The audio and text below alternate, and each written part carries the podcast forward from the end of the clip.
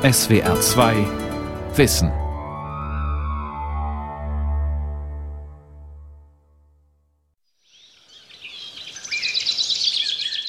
Ganz viele Menschen äh, sind begeistert über die Eichhörnchen, weil sie halt so nett aussehen und auch so quirlig und aktiv sind und in den Bäumen rumflitzen und die Äste rauf und runter rennen und immer geschäftig unterwegs sind.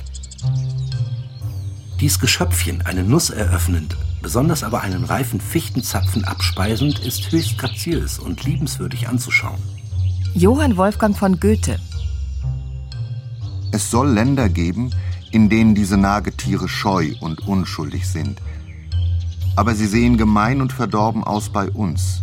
Und es das heißt, sie seien mit dem Bösen im Bund.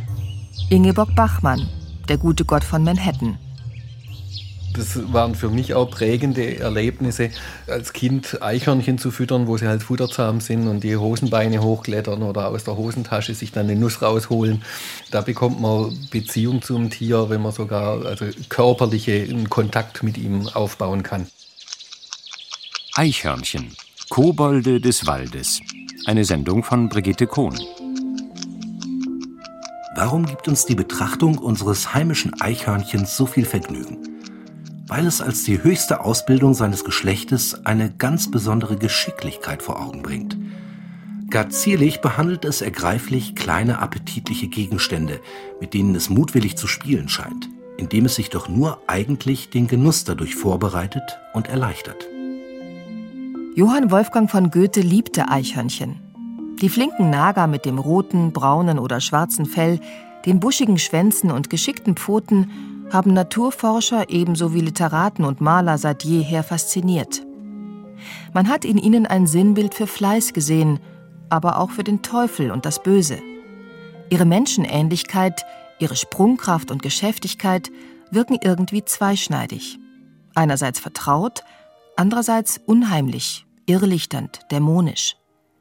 Den meisten Menschen aber sind Eichhörnchen einfach sympathisch. Eichhörnchen sind natürlich uns Menschen in gewisser Weise ähnlich. Sie können Männchen machen, also eine Körperposition einnehmen wie wir. Und sie sind Handwerker, sage ich immer, weil die Vorderextremitäten wie unsere Hand als Multifunktionswerkzeug verwendet werden können.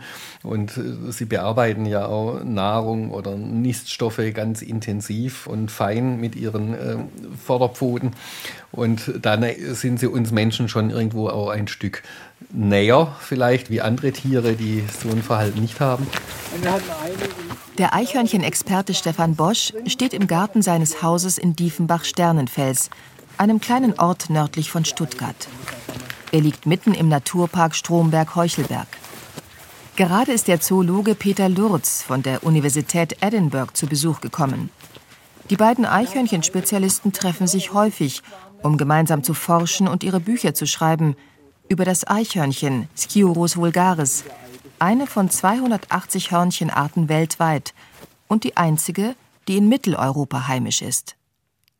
Im Garten haben sie einen Nistkasten für Eichhörnchen aufgehängt, mit einer kleinen Kamera ausgestattet und über Kabel mit Bildschirmen im Haus verbunden.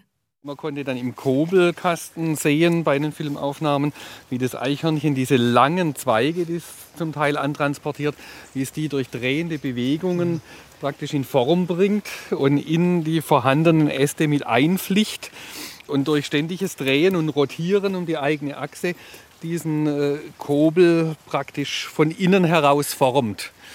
Und wenn er dann mal so die Grundstruktur angenommen hat, wie es dann die Innenauskleidung auch vom Kobel vornimmt, wie es leicht bearbeitbare Materialien herbeischleppt und die dann vor Ort kleinfieselt mit den Zähnen und dadurch praktisch ein ganz feines, flauschiges äh, Polstermaterial herstellt, mit dem der Kobel am Grunde ausgestattet wird, dass es weich und gepolstert liegt. Hinter dem Garten verläuft ein kleiner Fluss. Wir gehen am Ufer entlang Richtung Wald. Am Wasser wachsen hohe Bäume und Sträucher und bilden eine Art Korridor für die Eichhörnchen. Sie springen von Baum zu Baum ohne Bodenkontakt und erobern, vom Wald kommend, auch die Gärten der Wohngebiete. Und das sind jetzt hier im Bachlauf drei große Pappeln. Und wenn man genau schaut, hat in der Stammnähe immer wieder so Reisignester drin. Und die sind vom Eichhörnchen regelmäßig besetzt. Es gibt verschiedene Kobel in einem Baum. Und man sieht auch typisch, dass die Eichhörnchen nicht alle nutzen. Es gibt auch immer wieder Nebennutzer. Dieses Jahr hat zum Beispiel der Waldkauz drin gebrütet. Es kommt dann vor, dass man mehrere Hörnchen, wenn es wirklich kalt wird, dann äh, wie, wie, manche Vogelarten wird dann zusammen übernachtet.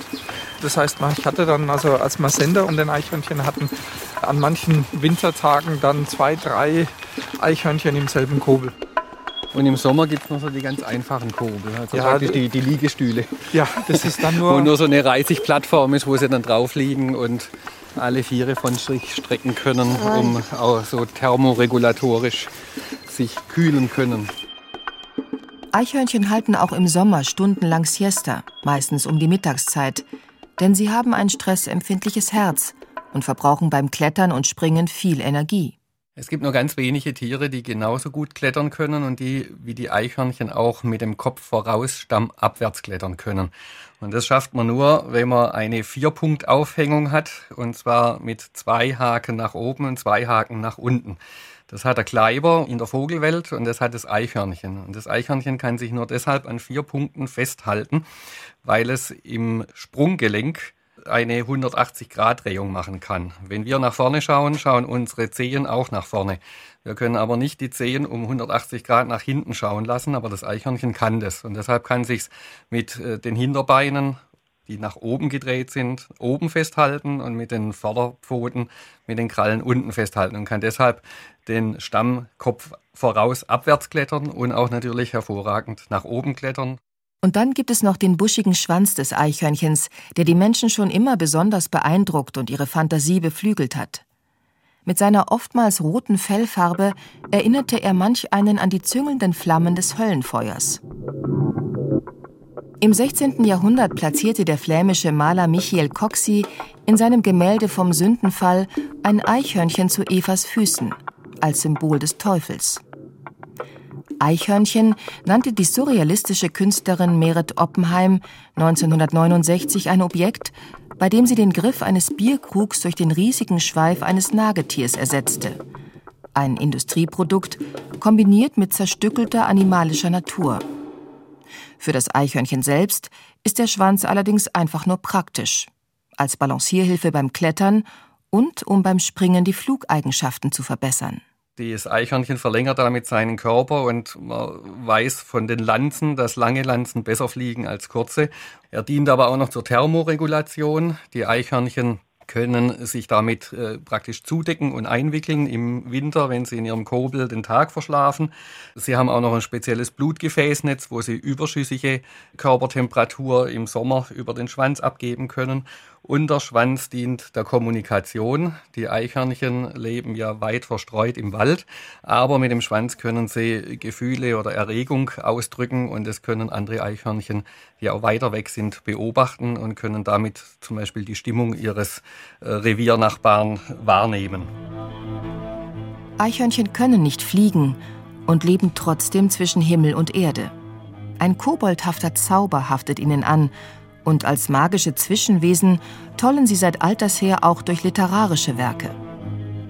In der isländischen Textsammlung Edda aus dem 13. Jahrhundert, die auf alten Überlieferungen basiert, wird von der Weltenesche Yggdrasil erzählt. In ihren Wipfeln haust ein Adler und an ihren Wurzeln ein Drache namens Nithök, ein schlangenartiges Ungetier. Der Adler verkörpert Licht und Transzendenz, der Drache die dunklen und bösen Mächte und das Eichhörnchen flitzt als eine Art Mittlerfigur zwischen den beiden den Stamm hinauf und hinab. Ratatosk heißt das Eichhörnchen, das herumspringt an der Esche Yggdrasil. Die Worte des Adlers trägt es von oben herab und sagt sie unten Nidhöck. In ihrem Hörspiel Der gute Gott von Manhattan setzte die Schriftstellerin Ingeborg Bachmann 1958 zwei Eichhörnchen als diabolische Liebesagenten in Szene. Billy und Frankie führen Liebespaare zusammen und sprengen die, die nicht in bürgerliche Bahnen finden, mit einer Bombe in die Luft. Denn die Liebe, die echte, überschäumende, hingebungsvolle Liebe, jene Art von Liebe, die dieser junge Mann seiner Freundin gesteht, ist ein Störfaktor im American Way of Life, ein Bruch mit der Ordnung. Ich weiß nichts weiter, nur dass ich hier leben und sterben will mit dir und zu dir reden in einer neuen Sprache. Dass ich keinen Beruf mehr habe und keinem Geschäft nachgehen kann, nie mehr nützlich sein und brechen werde mit allem. Und dass ich geschieden sein will von allen anderen. Und in der neuen Sprache, denn es ist ein alter Brauch, werde ich dir meine Liebe erklären und dich meine Seele nennen.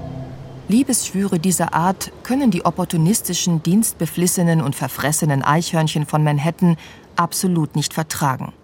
Sie zünden die Bombe. Das Mädchen wird zerfetzt. Der Mann hatte Glück. Er war kurz in die Bar gegangen, um Zeitung zu lesen. Sein Rückfall in die normale Welt hat ihm das Leben gerettet. Nach der Explosion ziehen die beiden Eichhörnchen Bilanz.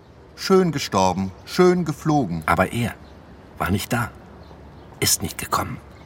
Schweinerei. Ich habe mir den Pelz versenkt, bin fast auch geflogen.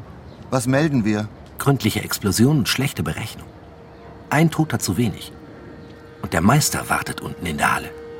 Der Meister ist der gute Gott von Manhattan, die Inkarnation der New Yorker Geschäftstüchtigkeit. In seiner Wohnung hortet er Säcke mit Eichhörnchenfutter, um die Tiere an sich zu binden und seinen Zwecken zu unterwerfen. Meine Arbeit war langwierig, minutiös, detektivisch. Und ich hätte sie nicht ohne die Eichhörnchen machen können. Sie waren mein Nachrichtendienst, die Briefträger, Melder, Kundschafter, Agenten. Mehrere hundert waren mir untertan. Tatsächlich gewöhnen sich Eichhörnchen schnell an Menschen, die sie regelmäßig füttern.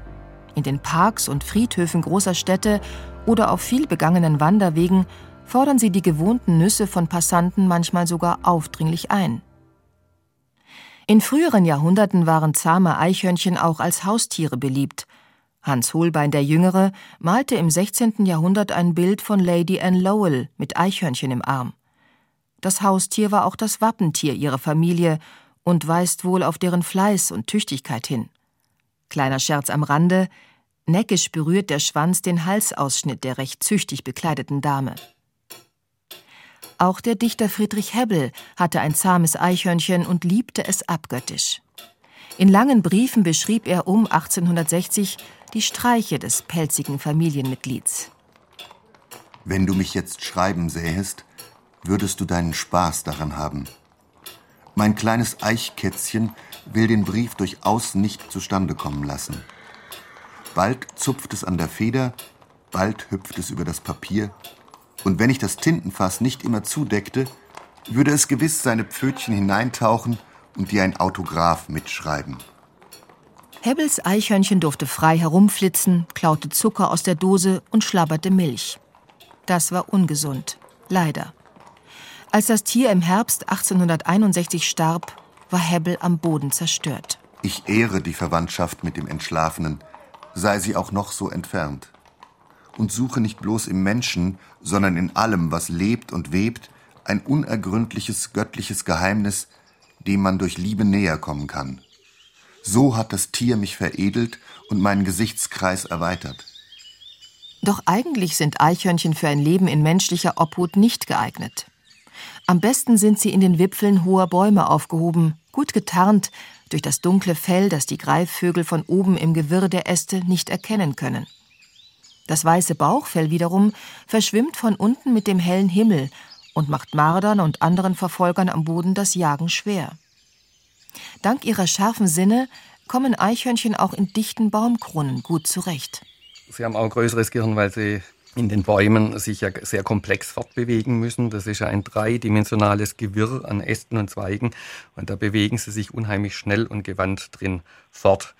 Sie arbeiten auch sehr viel über den Geruch. Sie haben Duftdrüsen an ihren Fußsohlen und haben damit Markierungen im Geäst, in den Bäumen und können damit zum Beispiel ihre Wege, ihre Fortbewegungswege sehr gut finden. Spezielle Tasthaare im Gesicht und an anderen Körperteilen, die sogenannten Vibrissen, erweitern das Raumgefühl und signalisieren, ob der Platz zum Durchschlüpfen ausreicht.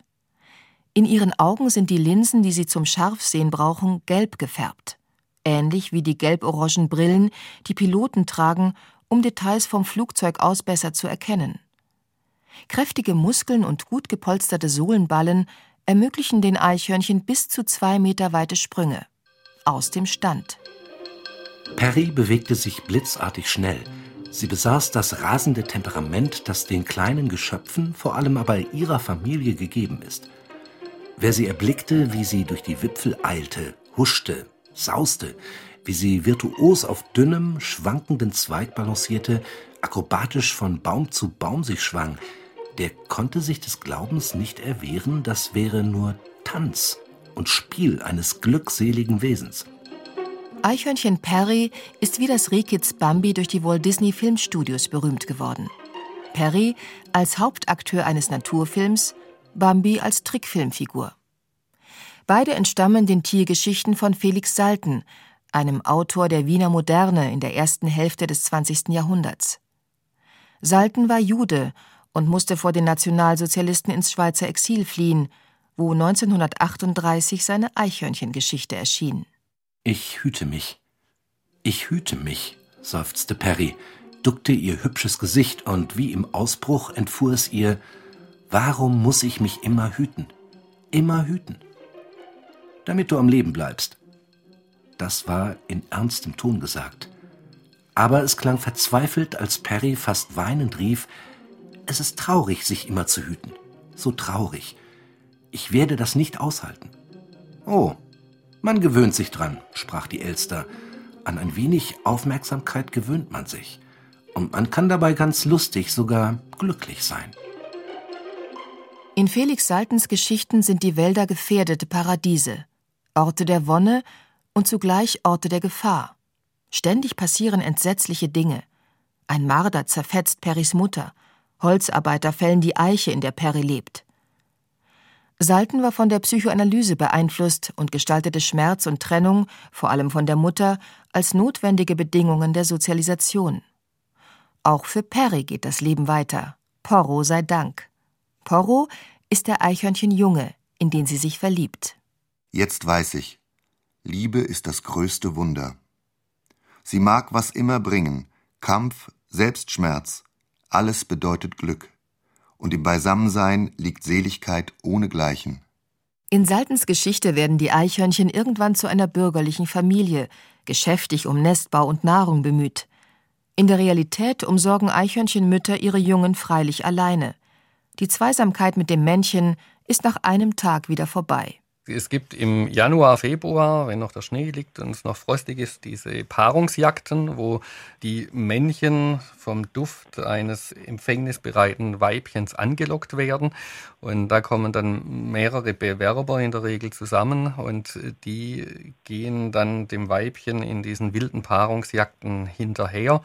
Und das Weibchen äh, ja, schaut sich die Bewerber quasi an und äh, lässt dann den von ihr Favorisierten dann zum Zuge kommen und der pflanzt sich dann fort. Die Jungen, im Durchschnitt vier bis fünf, sind am Anfang winzig, nackt und blind. Doch sie wachsen schnell und nach etwa 38 Tagen geht's rund. Die Balgereien beginnen erst im, dann rund um den Kobel. Die kleinen Eichhörnchen lernen, sich durchzusetzen um später ein eigenes Streifgebiet besiedeln zu können, sofern sie ihre Kindheit überleben. Das trifft aber eigentlich für alle wildlebenden Tiere zu, dass die Jungensterblichkeit im ersten Lebensjahr extrem groß ist. Beim Eichhörnchen bewegt sich das auch so um 70, 80 Prozent der Jungtiere sterben und nur ein Viertel bleibt etwa übrig, um die Art weiterzuerhalten. In guten Jahren, wenn es im Wald viele Zapfen gibt, kommt es im Spätsommer noch zu einem zweiten Wurf. Zapfen sind die Hauptnahrung der Eichhörnchen, auch wenn das berühmte Bild von Dürer mit den haselnussknackenden Eichhörnchen einen anderen Eindruck erweckt. Die Tiere lieben zwar Nüsse, aber davon gibt es weniger, und in großen Mengen sind sie für die Eichhörnchen auch nicht so gut verträglich wie Zapfen. Diese kleinen, knapp linsengroßen, geflügelten Samen, die man aus den Zapfen von Fichte, Kiefer oder Lerche rausschütteln kann, wenn man mal so einen getrockneten Zapfen hat. Diese Mini-Samen frisst das Eichhörnchen und es muss jeden Tag 20 bis 30 solche Fichtenzapfen bearbeiten und da die Samen rausholen, um seinen Tagesbedarf zu decken. Eichhörnchen leben also bevorzugt in ausgedehnten Nadelwäldern, kommen aber auch in Laub- und Mischwäldern zurecht. Zum Beispiel im Naturpark Stromberg-Heuchelberg, nördlich von Stuttgart. Das milde Weinbauklima der Gegend begünstigt auch Nussbäume, Eichen und Buchen. Baumarten also, von denen das Eichhörnchen profitiert. Dietmar Gretter ist Forstwissenschaftler und Geschäftsführer des Naturparks. Im südlichen Bereich des Naturparks haben wir ein mehr oder weniger zusammenhängendes Waldgebiet auf rund 150 Quadratkilometer Fläche. Also dort gibt es für das Eichhörnchen gar keine Probleme, sich fortzubewegen und zu wandern, auch über größere Strecken. Und was den Naturpark charakterisiert, ist eigentlich dieses kleinteilige landschaftliche Mosaik. Also wir haben immer an die Wälder angrenzend Streuobstwiesen, wo die Eichhörnchen sich dann auf Obstbäumen dann fortbewegen können oder Feldgehölze oder Reine auf äh, Böschungen, an denen Nussbäume wachsen, an denen Kirschbäume stehen und so weiter. Also alles Strukturen, die für eine Verbindung der unterschiedlichen Waldgebiete sorgen, sodass also hier im Naturpark also nicht die Situation besteht wie im, äh, beispielsweise im umliegenden Kraichgau, dass die Wälder eher so einzelne Inseln äh, bilden. Und das Problem für die Tiere besteht, von einer dieser Inseln zur nächsten Insel zu kommen dann. Eichhörnchen brauchen Wipfelkontakt. Sie bewegen sich lieber von Baum zu Baum fort, als dass sie auf den Boden gehen. Von daher müssen solche Verbindungslinien in der Landschaft vorhanden sein. Also sie gehen nicht gerne über äh, das offene Feld oder über ungeschützte offene Flur, sondern sie brauchen immer Vegetation in Form von Bäumen oder Baumreihen. Im Herbst buddeln und graben die Eichhörnchen unablässig. Wenn Nüsse, Bucheckern und andere Leckerbissen im Überfluss vorhanden sind, legen sie Vorräte an, schleppen Pilze in Baumkronen und hängen sie zum Trocknen auf, graben Nüsse und andere Baumfrüchte im Waldboden ein. Auch Eicheln, obwohl sie die wegen der vielen Gerbsäure eher sparsam zu sich nehmen. Zur Freude der Förster finden sie nicht alles wieder. Anders jetzt als bei einem Ahorn, wo der Samen ja Flügel besitzt und vom Wind dann weggetragen wird, fällt so eine Eichel halt eben genau dort von der Eiche runter, wo die Eiche auch ihren Platz hat. Und der Vorteil ist jetzt, dass die Eichhörnchen sich für den Winter Vorräte anlegen und Eicheln und Bucheckern und Nüsse im Wald verstecken. Und aus den Eicheln, die sie dann über Winter nicht finden, wachsen im Frühjahr dann junge Eichenbäume raus dann. Und auf diese Weise kommt es zu einer Verbreitung, also auch dieser Baumarten mit sehr schweren Früchten wie eben der Eiche. Baumhörnchen haben deshalb auch nachgewiesenermaßen größere Gehirne, weil sie sich diese Versteckstellen merken können. Beim Verstecken äh, muss man nicht nur verstecken und wiederfinden. Es gibt auch Eichhörnchen, die sogar die Nahrung zwischendrin dann während dem Einlagern mal kontrollieren und die schlechten rauswerfen und die guten Nüsse wieder weiter vergraben oder an anderer Stelle neu vergraben. Und das können sie sich alles merken. Wenn man sich vorstellt, was die an Gedächtnisleistung vollbringen. Das sind 3000 Verstecke, an die sie sich nach zwei Monaten zu 60 Prozent noch erinnern. Also ich, wenn mit 50 Sachen das probieren würde, äh, würde ich wahrscheinlich scheitern. Kein Wunder also, dass die fleißigen Eichhörnchen in der christlichen Kunst nicht nur den Teufel, sondern auch die christlichen Tugenden vertreten. Auf dem 1470 entstandenen Altarbild Die Anbetung der Könige des flämischen Malers Hugo van der Goes balanciert über den Köpfen der heiligen Familie ein winziges Eichhörnchen auf einem Dachbalken, Sinnbild der Suche nach der göttlichen Wahrheit. Auch auf den Landschaftsbildern englischer Maler sind Eichhörnchen ein beliebtes Motiv, denn in England gab es besonders viele dieser Tiere. Bevor die Grauhörnchen kamen, die im 19. Jahrhundert aus Nordamerika eingeführt und in England ausgesetzt wurden. Grauhörnchen sind Laubwaldspezialisten und lassen den Eichhörnchen in Laub- und Mischwäldern keine Chance. Es geht halt immer noch bergab. Die Grauhörnchen, die eingeführt sind aus den Staaten, breiten sich nach wie vor aus und man hat zum einen einen Konkurrenzkampf zwischen den zwei Arten und zum anderen sind die Grauhörnchen ein Träger von einem Virus, ein Pockenvirus, der sehr tödlich praktisch für die Eichhörnchen ist. Der Zoologe und Baumhörnchenexperte Peter Lurz lebt und arbeitet in Schottland. Hier wird die Eichhörnchenforschung mit Hochdruck betrieben, denn die Lage ist ernst. Wir haben Sterberaten von über 80 Prozent gemessen im Feld und das macht unheimlich viel aus. Das heißt, in weiten Landstrichen Englands sind Eichhörnchen praktisch ausgestorben. Das Grauhörnchen Sciurus carolinensis ist etwas größer und schwerer als das Eichhörnchen und hat ein grau schattiertes Fell.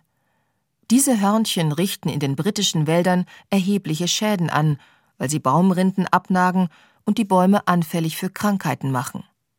Die Grauhörnchen haben sich bereits bis ins untere Drittel Schottlands vorgearbeitet.